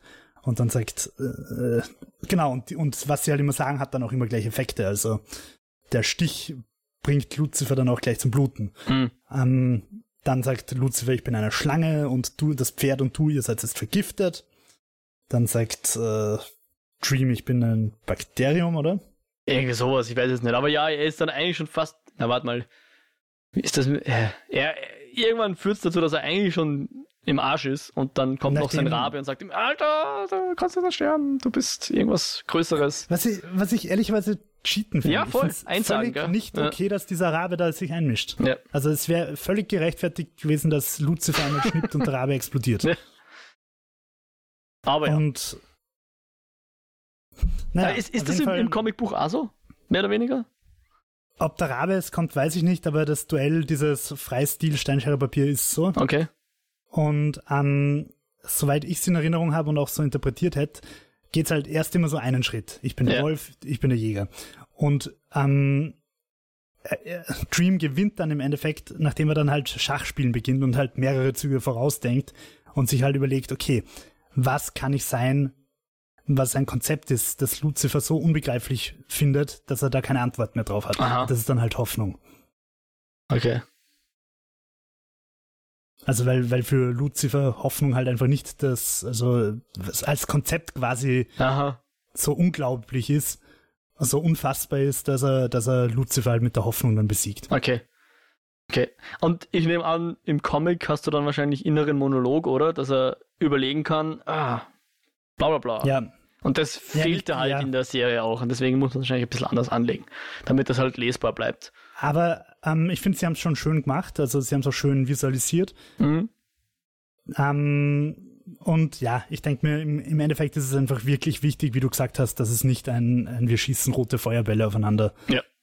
ist, wie sie zum Beispiel Witcher Staffel 1 verkackt haben, das Finale. Stimmt, da war was. ah ja, und es endet jedenfalls darin, dass der, dass der Ding seine, sein Helm wieder kriegt und dass Lucifer ihm die Faust entgegenschüttelt und irgendein one of these days I'm gonna kill you oder irgendwie sowas, ja. Schön war auch noch der Dialog, wo halt Dream Lucifer sagt, ja, mein Freund, gerade in der Hölle sind Träume das Allerwichtigste, weil ohne Träume würden die Leute da quasi nicht leiden. Du brauchst irgendwie Hoffnung, damit du siehst, oder halt, du brauchst Träume und, und schöne Gedanken, damit das du den Schmerz. Ist ja ein alter Pandoras Box-Trick eigentlich. Wo er, fand ich ihn sehr. Weißt du noch, was das letzte ist, was in der Pandoras Box verblieben ist? Ich kann mich an Pandoras Box gar nicht erinnern, außer dass ich sie bei God of War 1, glaube ich, geöffnet habe.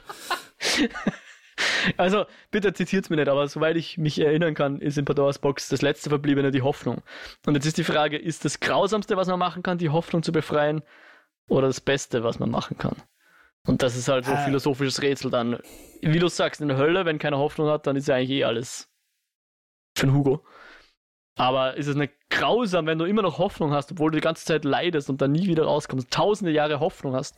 Ja, aber ja. also ich, ich denke mir, also was Stream da sagt, ist einfach, dein lustiges Feuerreich da wird ohne meine Träume nicht funktionieren. Synergy und ich verschränke ja, jetzt voll, vor der voll. Kamera meine Hände ineinander. Genau.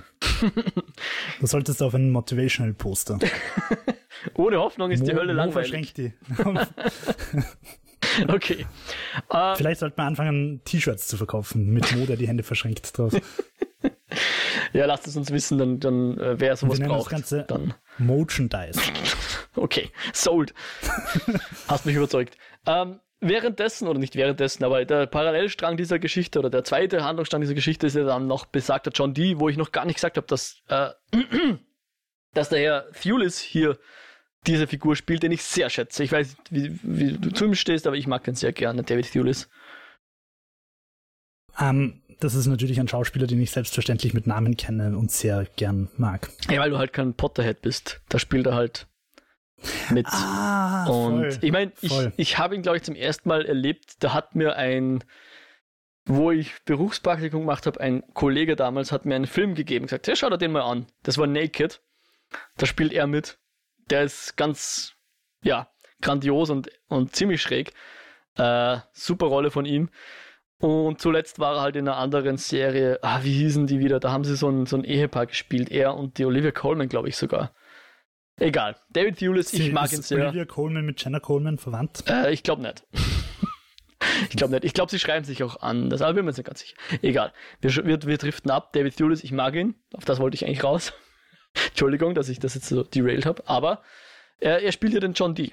Und was ich halt an ihm so mag oder an der Art, wie er diese Figur verkörpert, ist, er kommt eigentlich total nett daher, ja. Also ja, wir wissen, er ist gerade wo ausgebrochen, aber eigentlich ist total nett daher. Und da schwingt aber immer so eine Note mit. irgendwas passt so. da nicht. Ja, genau, irgendwas passt da nicht. Irgendwas ist da. Und, und das, es ist nicht nur sein Pyjama. Es ist, es ist ja, auch, ich, aber ich weiß genau, was ja. du meinst. Es ist einfach so, okay, da ist ein netter mittelalter Herr und irgendwas an dem ist super weird und creepy. Genau, und, und die, er, er, er wird ja dann von einer Frau mitgenommen. Und ich glaube, der geht es auch so. Zuerst wirkt er ganz nett und sie unterhalten sich ganz fein, aber irgendwann denkt sie sich, oh Mann, das ist doch ein entlaufener Massenmörder, oder? Ja, nachdem er sagt, dass er einen Haufen Leute umgebracht ah, ja, richtig. Nachdem er sagt, dass er ein entlaufener Massenmörder ist, glaubt sie das auch. ähm, aber ich meine, in Wirklichkeit weiß man nicht, was passiert. Ich glaube, das ist genau das, das Verrückte dran oder das, das, das Creepy dran, dass du nicht weißt, was jetzt passiert wird, was er jetzt machen wird, oder? Ja. Aber was und macht er? Er, er besucht eigentlich nur den, er sucht nur den Rubin und sie fährt ihn halt dahin. Und ist halt nett. Genau, ja. und, und er hat auf irgendeine Weise, was auch nicht erklärt wird, geschafft, den Rubin so umzuformen, dass er nur für ihn verwendbar ist. Richtig. Und alle anderen Leute, inklusive Dream, einen elektrischen Schlag kriegen, wenn sie ihn versuchen zu verwenden. Beziehungsweise war das nicht das Amulett, was er zu dem Zeitpunkt noch trägt? Also entweder das Amulett oder der Rubin knocken dann jedenfalls den Ah, na, stimmt. Nein, ich hab's, nein, ich hab's so verstanden. Er kommt ja hin und der Dream ist schon ohnmächtig, gell? Wird gesappt, ja. Ja, ja, voll. Genau. Aber er nimmt sich dann den Rubin und übergibt dann das Amulett der netten Frau, die ihn da mitgenommen hat. Und, und in, in der Zwischenzeit ist Dream eben noch immer bewusstlos und liegt so rum und äh, ja, hat sich offensichtlich den Rubin nicht nehmen können, sondern der hat ihn weggesappt, ja. Ja, und äh, die Frau hat sehr viel Angst und flüstert dann seinem Tankstellen-Dude zu, er möge die Polizei rufen, aber der zieht dann die Waffe und stirbt auch mit einer ordentlichen Bratzelei. Ja. Und aber irgendwie beschließt John, dass sie doch nett ist und schenkt ihr das Amulett. Sagt ihr, ja. du bist jetzt für immer sicher und yep. du musst nie wieder lügen. Und es stellt sich halt auch raus, dass das, was er eigentlich will, eine Welt ohne Lügen ist. Ja. Das erfahren also wir dann in der nächsten Traum, Folge. Das, das, das Amulett erfüllt Träume, äh, nicht das Amulett, der, der Rubin erfüllt Träume und er träumt von einer Welt ohne Lügen. Und dass das nicht so ideal ist, erfahren wir in der nächsten Folge. Genau. Ähm, richtig, beim Rubin ist eigentlich der, das einzige, der, wo wir wirklich die Mechanik kennen, ne? Macht Träume ja. wahr. Beim anderen ist es irgendwie ein bisschen diffuser, ja, was das Sand, genau. Der Sand ist halt schon auch so, ich blase dir Sand in die Augen und du fängst zu träumen an. Hm. Okay, aber Also nur beim das- Helm wissen wir es nicht. Also, ja, pf, keine Ahnung. Eigentlich hat der Rubin und der Sand eine sehr ähnliche Funktion. Ja. Entschuldigung. Ähm, jedenfalls, genau, wie du sagst, das ist dann Thema der nächsten Folge, nämlich äh, 24-7 heißt es in, im, als Chapter-Titel. Das Buch oder die, die, die, Ausgabe heißt eigentlich 24 Hours, also minimal anders. Und das ist so fast so, will nicht sagen, eine Bottle-Episode. Also sprich, wir sind hier fast nur an einer äh, an einer Location. Ich glaube nicht, dass die, also Bottle-Episodes werden ja manchmal gemacht, wenn uns das Budget ausgeht oder wenn wir irgendwie sparen müssen oder sonst irgendwas oder aus anderen Gründen. Wirkt hier nicht so. Ähm, es war ganz bewusst hier, wir wollen an einer Stelle bleiben und so die, die Möglichkeiten erforschen. Und ich fand, das war auch genauso wie, der, wie die Darstellung von David Thewlis oder die Inszenierung von David Thewlis.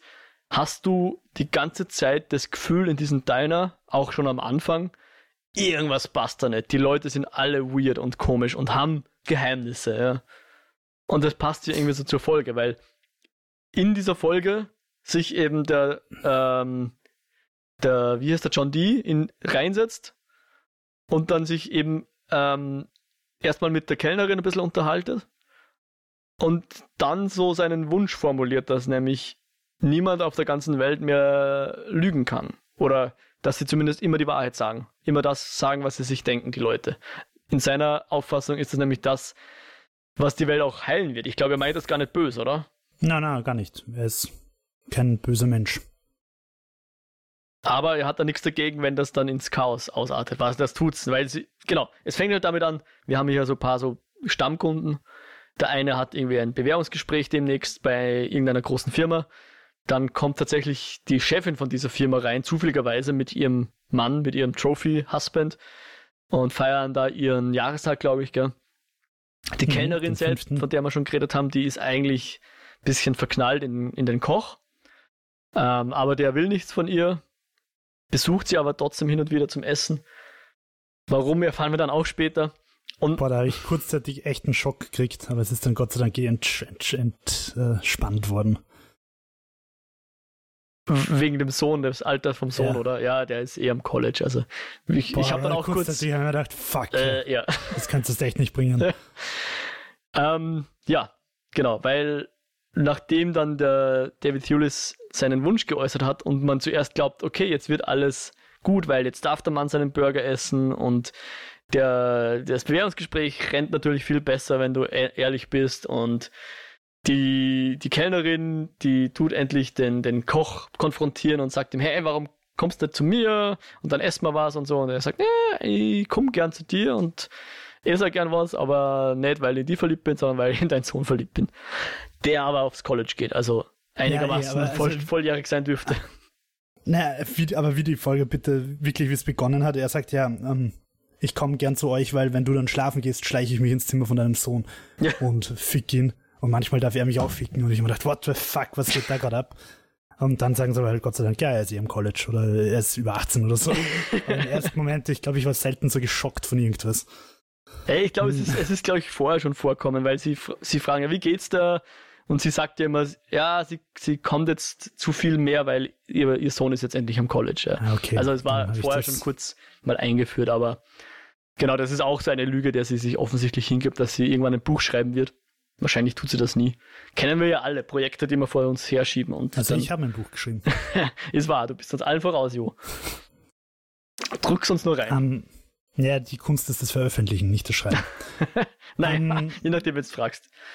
Aber ja, schön, dass du Ah. deinem, deinem Dings gefolgt bist. Different Story. Ähm, jedenfalls, genau, also sie fangen an, alle sich die Wahrheit zu sagen. Lieb habe ich gefunden, wie es beginnt, wo er zur Kellnerin sagt, hey, du findest mich doch nicht wirklich handsome, oder? Und sie sagt, na. Das habe ich noch ganz, ganz lieb gefunden irgendwie. Ja. Und dann artet es aber halt irgendwie aus und zwischendrin, es wird dann so richtig schön dionysisch im Sinn bis zum Untergang. Ja, Es fangen dann auch alle an rumzuvögeln. ja. Und ja, ich frage mich, Wohlgemerkt will die. kann man vielleicht auch kurz erwähnen, Leute, die angeblich hetero sind, sind es dann vielleicht doch nicht so, wie sie glauben. Also es ist alles, alles mit anderen Partnern als denen, mit denen sie eigentlich unter Anführungszeichen da sind oder für die sie eigentlich äh, dachten, sie, sie hätten ähm, Vorlieben. Ja. Es, es wird dann so ein bisschen wie Schnitzlers Reigen. Schnitzlers Sandmann-Reigen. Wo dann halt quasi die, die Protagonisten alle mal so im Kreis durchvögeln, sag ich mal. Wer jetzt denn das nicht lesen will, kann sich ja, glaube ich, auch den äh, Kubrick-Film anschauen, Ice White Shut. Der aber sehr, sehr abstrahiert ist. Okay. Also das ist, das ist ein bisschen so, als würde ich sagen, äh, keine Ahnung, Gladiator ist eine neue Interpretation von Star Wars. Ah, oder, oder The Shining von Kubrick ist eine, eine Stephen King-Verfilmung, oder? Hat sich da nicht auch Stephen King irgendwie davon äh, ja, distanziert? Voll. Naja, egal. Na, aber, aber also ja. ja. Ich finde White Schatten einen ziemlich coolen Film, aber ich finde mit, also würde es nicht dastehen, hätte ich es nicht mit Schnitzlers Reihe in Verbindung gebracht. Ah, okay. Ähm, ja. Ein bisschen wie, wie Grand Budapest Hotel, wo ja dann am Schluss auch dasteht, based on the works of äh, Stefan Zweig. Ah, echt, ja? Wusste ich gar nicht. Im Nachhinein auch voll Sinn macht, aber es ist halt based on the works und nicht tatsächlich ein Buch. Ja, okay, okay, okay. Ja, auf jeden Fall haben wir da diesen Reigen und sie vögeln alle herum wild. Und was ich mich da jetzt frage, will uns diese Geschichte, will uns Neil Gaiman mit dieser Geschichte eine, beziehungsweise ich bin mir ehrlichweise nicht mal mehr sicher, ob das im Comic vorkommt, dieses 24-Stunden-Ding. Also da hätte ich jetzt gerade keine Erinnerung. Es gibt dran. ein Heft, das 24 Stunden heißt. Okay, ja. passt, dann wird schon stimmen. Aber was ist die Moral von dem ganzen Ding? Oder hat es eine Moral? Will es nur provozieren? Will es uns sagen, hey, es ist gut, dass sich Leute anlügen? Äh, what's the point of it? Es, es gab da mal einen Jim Carrey-Film, der, glaube ich, ein schönes Double-Feature geben wird. Der Dummschwätzer. Wo er nicht lügen kann, weil sich das sein Sohn über die Geburtstagstorte wünscht. Geht aber in ein bisschen andere Richtung. okay. Nein, ich weiß nicht, ob das, eine, ob das hier eine Moral hat. Ich, ich glaube, ja, vielleicht ich glaube, es ist schon zu viel. Na, ich, ich glaube schon, dass Neil Gaiman meint, nur die Wahrheit sagen ist auch nicht das Wahre. Ja, vielleicht will er uns auch gar keine Moral sagen, sondern so als was wäre, wenn Experiment einfach so, was wäre eigentlich, wenn die Menschen jetzt mal immer die Wahrheit sagen würden? Schau mal, was passiert. Mhm. Dann schreibt er die Geschichte. Mhm. Vielleicht Mehr so wie Black Mirror oder so, ja. Ja, ja. habe ich noch immer nicht gesehen, aber ja. Warum eigentlich nicht? Weiß ich nicht. Warum eigentlich nicht, Jo? Schau Black Mirror. Ja, weil alle sagen, es ist so geil und jetzt habe ich Angst, dass es overhyped ist und okay. das war bei, bei, bei, bei Breaking Bad auch so und dann habe ich es sieben Jahre nach allen anderen geschaut und es war voll geil. Ja, schau. Also ich werde äh, Black Mirror in fünf Jahren schauen und werde es dann. Ich, ich sag dir nur eins bei Black Mirror, die allererste Folge fällt ein bisschen raus. Du musst aber nicht weißt, mit der ersten anfangen, weil die sind sowieso Anthologien, also kannst du irgendwo anfangen. Just saying. Okay. Äh, aber zurück zu 24-7. Ähm, nach dem Gevögle beginnt das große Abgeschlachte. Gemorde. Oder geht fließend über. Äh, etwas schräg, weil es wirkt so, als würden sie dann irgendwelche SM-Fantasien zuerst ausleben oder wo sich der, der eine die Hand an den Tresen nageln lässt. So in, in halb sexuellen Kontext oder nicht? Ich habe es auch nicht verstanden, warum sie dann plötzlich anfangen, sich. es wird weird jedenfalls. Also sie sind komplett enthemmt und ähm, ja, wir erfahren und? auch, dass das auf der ganzen Welt so ist übrigens. Also durch den Fernseher. Was? Ja, ah, weil irgendwo so eine, eine, eine, Nachrichtensprecherin sagt auch einfach, was ihr gerade so hinziehen kommt und so. Ja. Ah, okay, das. Da also es ist nicht nur in dem Deiner, es ist überall auf der ganzen Welt, ja. Und da frage ich mich aber jetzt halt wieder von der, von der Sandman-Logik her, ob da nicht irgendwie Desire irgendwie mit im Spiel sein müsste. Also vielleicht war das gar nicht ähm, irgendwie der, der rote Rubin, sondern vielleicht war das tatsächlich irgendwie eine Scharlatanie von Desire. Gut, das ist wiederum etwas, wo zwar am Ende der Folge eine Andeutung da ist, aber wo ich jetzt noch nicht mit, mitreden kann. Da müssen wir dann auf die, auf die letzten fünf Folgen vielleicht noch warten. Ähm, ich weiß ja nicht, ob das tatsächlich so passiert ist oder ob das nur so eine Paralleldimension war, die dann auch wieder geschlossen wird. Aber das werden wir dann wahrscheinlich noch erfahren oder vielleicht noch erfahren, weil letzten Endes taucht dann ja der äh, Dream auf und transportiert den John so ins, ins Traumreich, weil mittlerweile hat er offensichtlich wieder einigermaßen Macht. Und ähm, auch hier beginnt dann wieder so ein kleines Battle, weil der John sagt so, eigentlich bin ich viel mächtiger als du. Und mit dem Rubin kann er dann tatsächlich auch Morpheus sozusagen überwältigen. Aber er begeht dann den Fehler, dass er glaubt, okay, jetzt mit der ganzen Macht und weil er jetzt der Herr der Träume ist, zumindest soweit meine Interpretation, braucht er den Rubin gar nicht mehr und zerstört ihn. So habe ich es nicht verstanden. Ich habe es irgendwie mehr so verstanden. Also ich habe so verstanden, dass, dass sie da im Dreaming sind und eigentlich Morpheus slash Sandy eh die ganze Zeit die komplette Kontrolle hat und er ihm quasi nur vorträumt ah. oder ihm träumen lässt, dass er da gerade die Kontrolle hat. Ah. Und vor lauter Freude über die Kontrolle zerstört er dann unabsichtlich den, den Rubin oder nur so als. als ja, das habe ich ehrlicherweise auch nicht kapiert, warum er den zerstört. Okay. Versehentlich oder so. Wurscht auf jeden Fall. Don't fuck with Dream in, in Dream World. Doesn't work.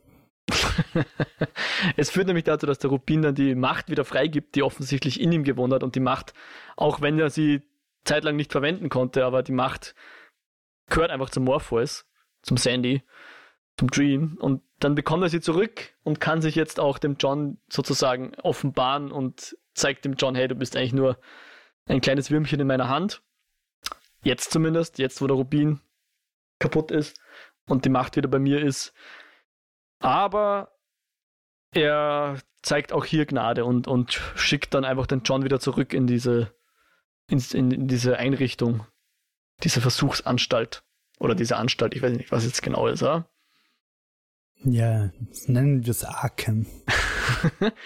und als er dann wieder von dannen geht, der Dream, sehen wir dann noch so als kleinen Cliffhanger am Ende der Folge, am Ende der fünften Folge, äh, eine blonde Gestalt, die sagt, I'm watching you, Big Brother, was glaube ich ein bisschen ein, ein Wordplay ist auf Big Brother is watching you, oder? Und Probably. genau, besagte Desire oder besagter Desire. Oder ich weiß es gar nicht. Sehen wir es genau? Nee, macht, tu doch nicht zur Sache. Ich Desire glaub, ja. Ich glaube sogar, dass die Endless rein theoretisch geschlechtslos sind. Also sie können schon die Form eines Geschlechts annehmen, aber ich glaube, als Entitäten sind sie eigentlich geschlechtslos. Sind ja keine Menschen. Ja. Genau, und, und ich bin jetzt gespannt, was, was das jetzt heißt. Ob das jetzt der Bösewicht ist, ob das jetzt so ist wie mit dem, mit dem Corinthian, der am Anfang vorkam, aber dann eigentlich kaum mehr mit, um, ähm, mit dem Sandy interagiert. Da kann man gemeinsam gespannt sein, weil ich kann mich weder soweit an die Comics erinnern, noch an also noch hätten wir es bisher irgendwie gesehen, aber was natürlich so als Ausgangslage für die nächsten fünf Folgen ist, Desire ist ein Endless und dementsprechend auf jeden Fall schon mal Milliardenmal mächtiger als Corinthian. Okay, also auf einer Ebene mit dem Sandmann.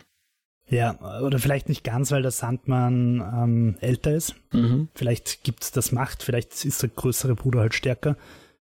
Ähm, ich weiß gerade gar nicht, wer von den von den äh, von den Endless jetzt der älteste ist. Ich bin mir gar nicht sicher, ob Dev älter ist als der Sandmann.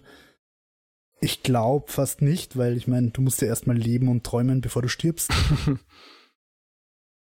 ähm, ja, keine Ahnung. Aber auf jeden Fall glaube ich halt, dass der Cor Corinthian und ähm, möglicherweise auch John Dee, so wie das jetzt angedeutet worden ist, vielleicht einfach nur kleine Bauern im großen Schachspiel der Endless sind, die sich halt wie gute übernatürliche Wesen duellieren müssen und fetzen müssen. Okay. Wahrscheinlich zum Spaß. Wahrscheinlich, weiß ich nicht, so, so wie ich mich halt manchmal mit meiner Schwester streite, wenn wir zu lang zusammen sind. Zum Spaß. Na, äh, äh, jetzt kommt Hobbypsychologie von mir. Ich glaube tatsächlich, dass dieses Streiten in der Familie, das irgendwie doch bei allen mir bekannten Familien stattfindet, ähm, äh, das ist einerseits deshalb, weil du natürlich, wenn du dich 30 Jahre lang kennst, die Triggerpunkte einfach sehr viel genauer kennst und sehr viel genauer weißt, wo du reinstichst. Aber zum anderen, glaube ich, ist Streit in der Familie, in einer halbwegs funktionalen Familie halt auch Möglichkeit, Konflikt zu üben. Also so wie die also Löwenwelpen, äh, die raufen. Ja, genau. Mhm. Also ich kann mich mit meiner Schwester ordentlich fetzen und dann ist es auch wieder gut. Und, oder auch mit meiner Mama oder sonst irgendwem. Und, und das sind, das sind halt Konflikte, die du, wo du Konfliktpotenzial und Lösungsstrategien und so weiter üben kannst. ohne dass du gleich deinen Job verlierst. Also mit meiner Chefin würde ich mich jetzt so nicht fetzen. Mm, verstehe. Mhm. Ja, ja. Hobbypsychologie, okay, das, ich habe keine Studien und nix. jo erklärt sich die Welt. Aber wenn ihr Studien habt, liebe Zuhörerinnen und Zuhörer, schickt uns gern die Studien. Nein, ich, ich, ich persönlich brauche jetzt keine psychologischen Studien. Ich will gar nicht so viel wissen über, über meine inneren Zahnräder. Aber was wir natürlich wissen wollen, ist, ob euch die Folge gefallen hat, ob euch der Sandman gefällt, ob ihr sonst irgendwelches Feedback für uns habt und so weiter. Weil, Mr. Jo, gibt es noch was, was du zum Sandman jetzt sagen willst, außer dass wir jetzt die nächsten fünf dann auch besprechen werden?